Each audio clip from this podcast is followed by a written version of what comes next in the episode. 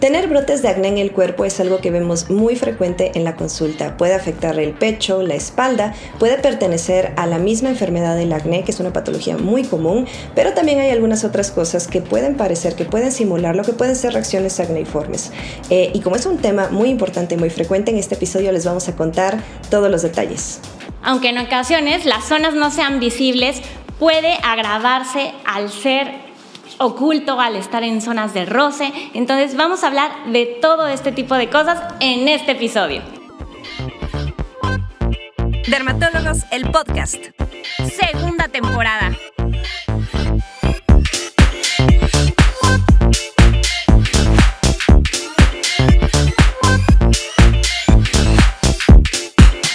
Bienvenidos a la segunda temporada de Dermatólogos el Podcast. Yo soy la doctora Brenda Tello y les hablo desde Cholula, Puebla. Yo soy la doctora Alaide Peña desde Mérida, Yucatán.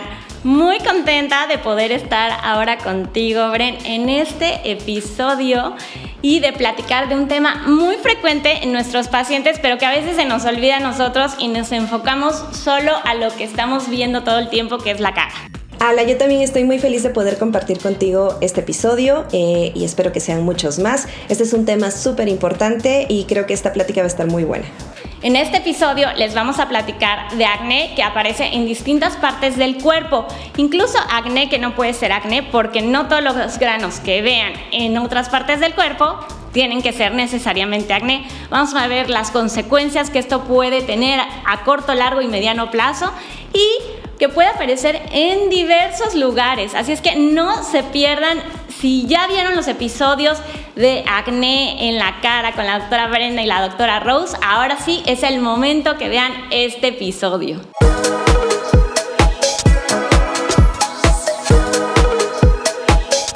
Como lo hemos platicado antes y en episodios previos, el acné es una enfermedad inflamatoria y crónica de la piel.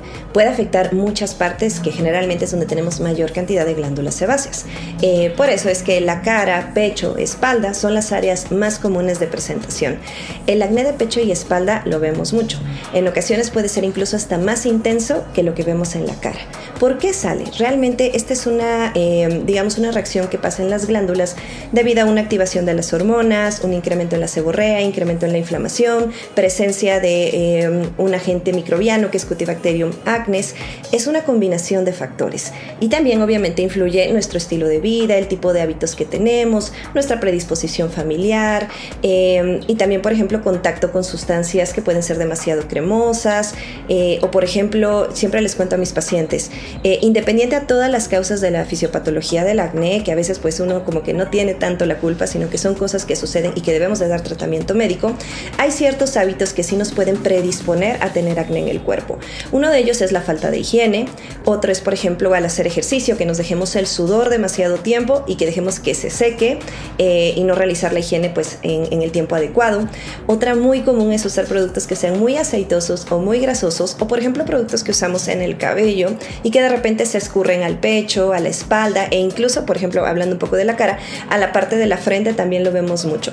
Entonces sí tenemos que ser muy observadores porque en sí este tipo de acné es algo multifactorial y tenemos que identificar todos los factores para poder trabajar en ellos y tener un mejor resultado pues a largo plazo.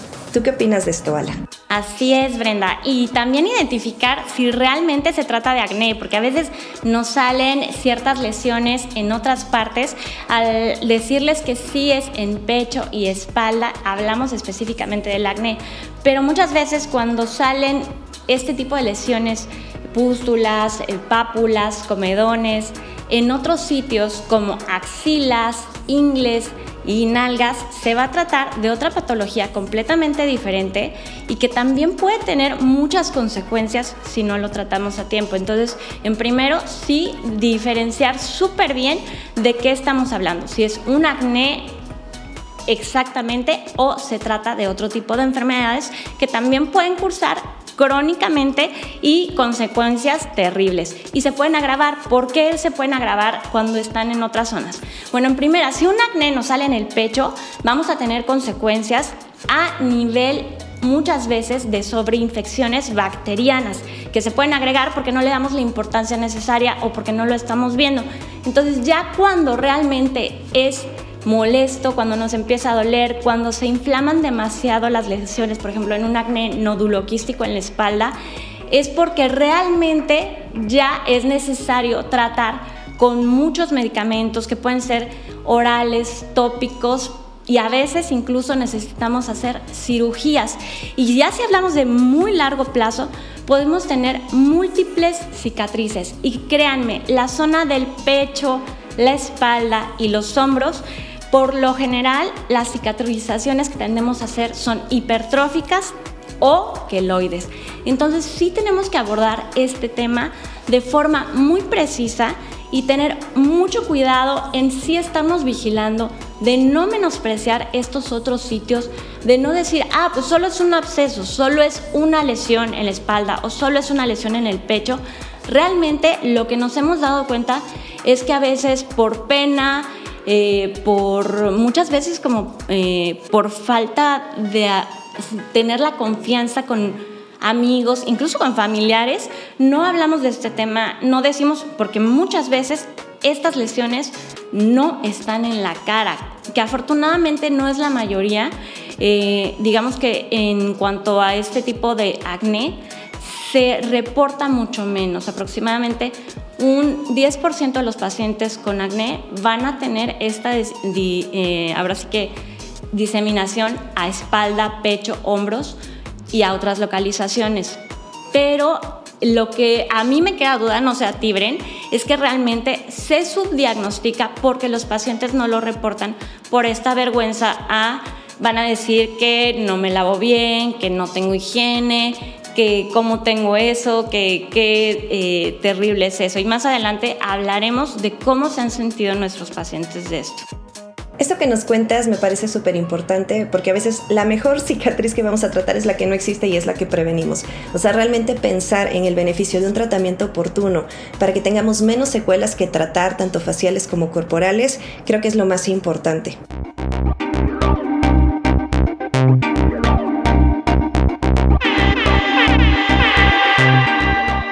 Yo te quiero contar, y obviamente a las personas que nos escuchan, un caso en particular eh, muy importante que me tocó tratar sobre acné en la espalda. Eh, era un paciente adolescente, alrededor de unos, no sé, 16, 17 años, que ya había visitado a muchos médicos por tener lesiones en la espalda y en el pecho como bien nos contaste al principio, ¿no? Y como ya lo hemos platicado, en el acné vamos a encontrar muchas lesiones, los comedones, pápulas, pústulas, eso es lo que nos da el diagnóstico sobre todo. Eh, cuando este peque llega a, consulta, pues lo reviso, me llama la atención que solamente tenía lesiones eh, muy monomorfas, esto quiere decir que todas son como de las mismas características para las personas que nos escuchan, y realmente no tenía comedones, que esa es la lesión elemental del acné, es lo que nos da básicamente el diagnóstico. Eh, y había tenido tratamiento con antibiótico, este, eh, incluso se le había eh, pues ya contemplado la opción de la isotretinoína, ya algo más de solamente los tópicos.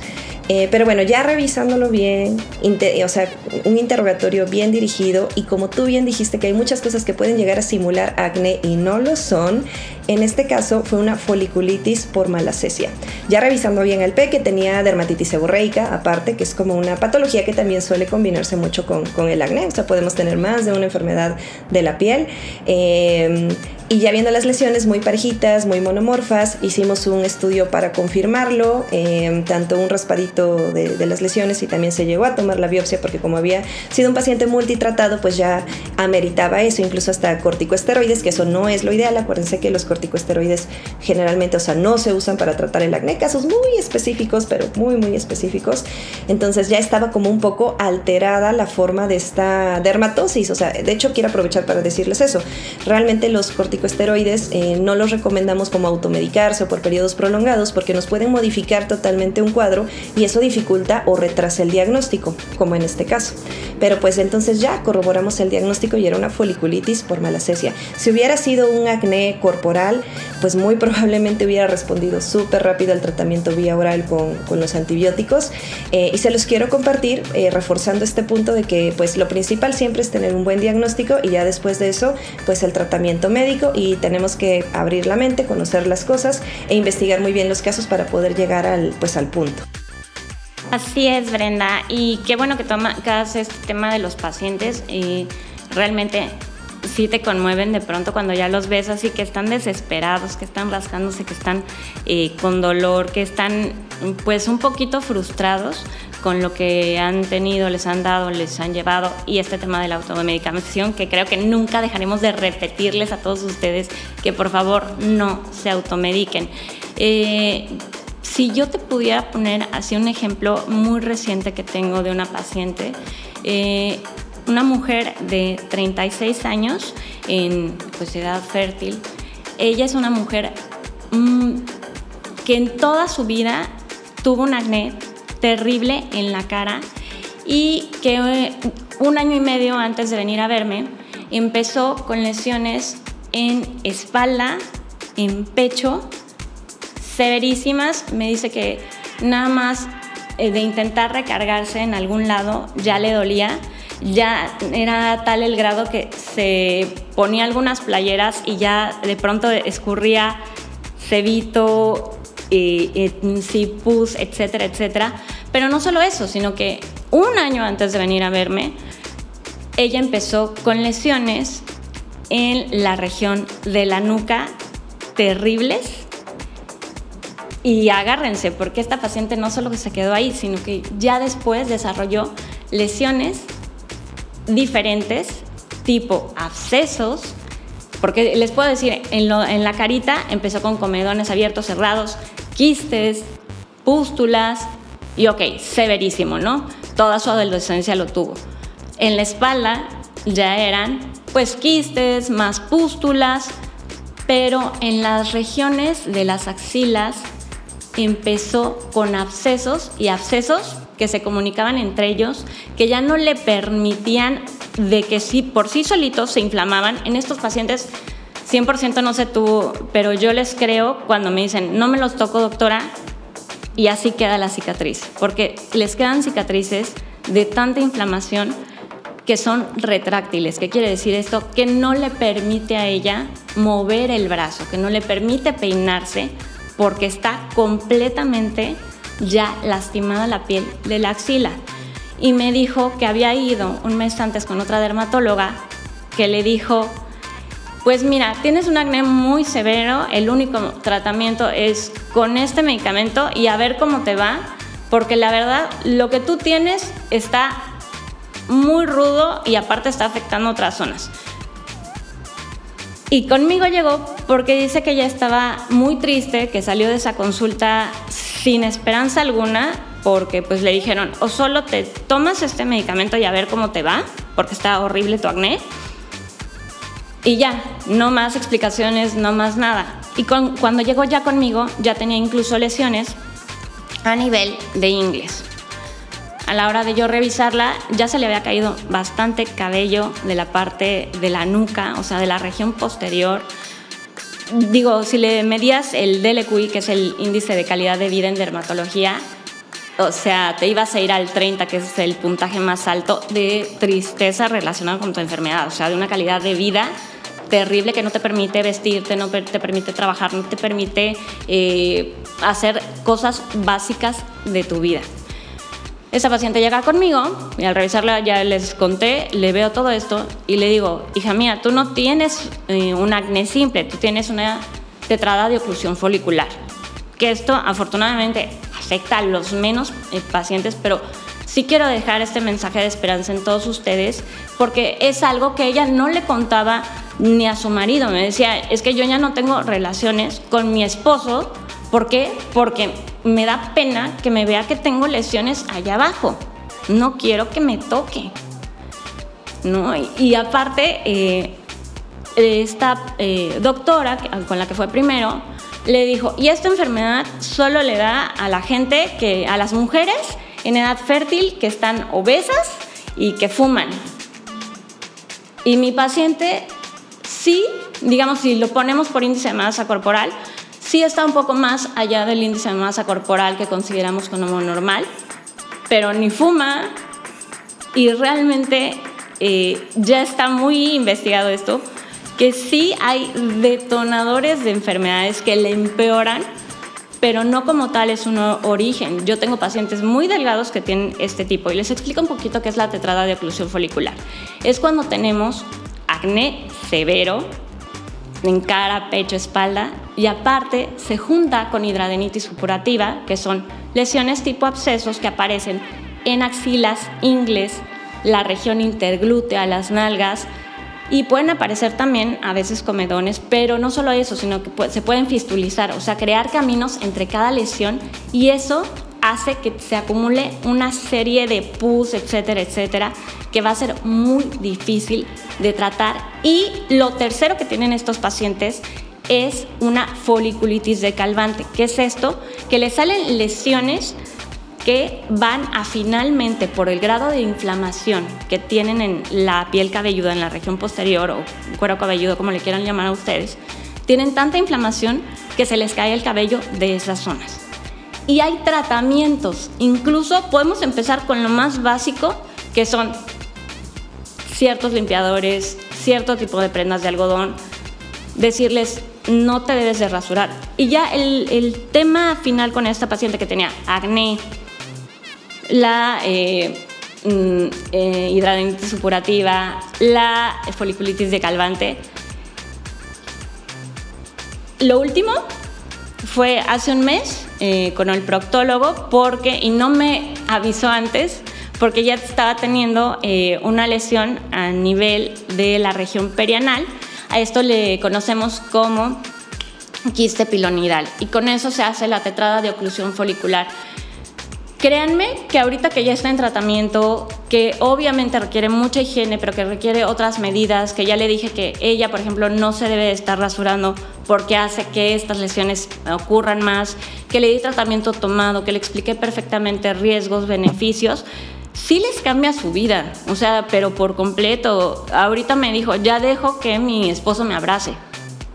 Para mí eso es así, reventarte hasta las lágrimas y decir cómo por favor, no quiero que nadie pierda nunca la esperanza por este tipo de patologías y que no se queden con el acné solo acné o es algo estético y que tengan la confianza que con nosotros que somos dermatólogos siempre vamos a estar ahí para apoyarles, para escucharles, pero sobre todo para ofrecerles todos los beneficios de los tratamientos que existen tanto en dermocosméticos como medicamentos.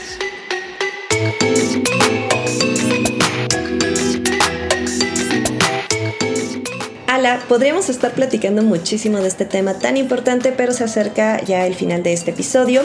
Eh, me gustaría concluir que el acné corporal es algo muy importante, no debemos de tener pena de buscar atención médica. Todo, bueno, obviamente el diagnóstico es algo muy importante, tenemos que acudir con el dermatólogo, tener una rutina del cuidado de la piel corporal también es algo muy importante, tenemos que buscar dermolimpiadores apropiados, probablemente productos tópicos que nos ayuden también a controlarlo. Y cuando esto se queda corto, pues definitivamente eh, vale la pena consultar para ver si es necesario dar medicamento vía oral. El acné en el cuerpo eh, puede repercutir muchísimo en, nuestro estado de ánimo, en las decisiones que tomamos y me gustaría que nos contaras eh, un poquito más acerca de cómo esto puede afectar nuestra autoestima y cómo lo podemos medir en consulta para poder ayudar a nuestros pacientes. Claro que sí, Bren. Pues mira, a mí algo que me ha resultado así súper práctico es medirles a mis pacientes el índice de calidad de vida, que era el que les he contado un poquito, que es un cuestionario de 10 preguntas en las cuales están relacionando la calidad de tu vida con tu enfermedad. Y, por ejemplo, por ponerles uno solo, eh, una de las preguntas es, ¿te ha afectado, porque todas son eh, durante la última semana, durante la última semana, ¿te ha afectado el, eh, la decisión de ropa que te vas a poner con respecto a tu enfermedad? O sea, tu enfermedad ha hecho que cambies de decisión y el puntaje va en cada pregunta del 0 al 3. Cuando tenemos un puntaje de 30, pues estás terriblemente con tu calidad de vida, no te deja vivir prácticamente tu enfermedad dermatológica, pero eh, ya de, a partir de 10 se considera que es una enfermedad severa y hay que ya actuar inmediatamente porque si no este paciente puede tener una depresión eh, mayor, puede tener una peor calidad de vida y está teniendo ya impacto un socio emocional.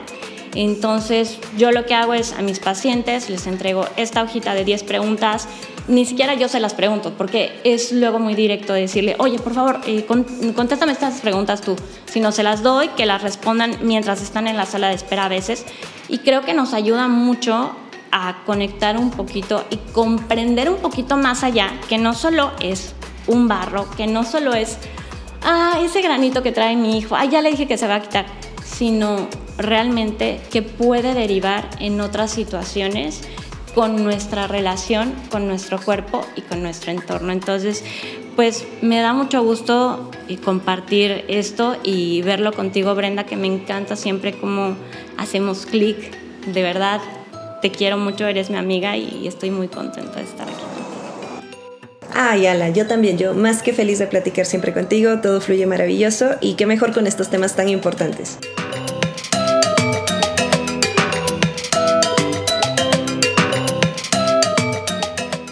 Me encantó compartir este episodio contigo, ya nos tocaba. Muchas gracias, Bren. Para mí también ha sido un placer. No sé cuántas veces te lo tengo que repetir.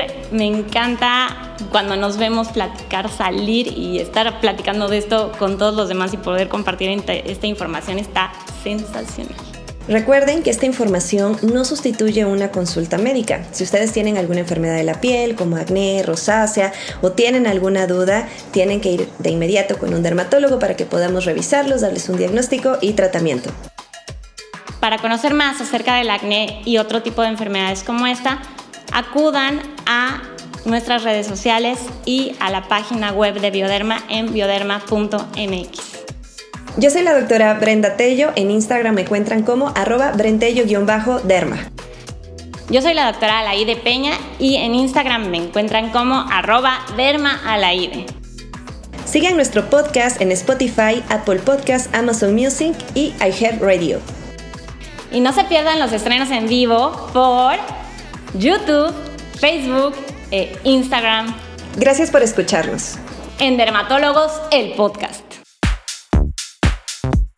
Este episodio es presentado por Farmacia San Pablo. Dermatólogos, el podcast es producido por Naus, desafiando el status quo de la belleza.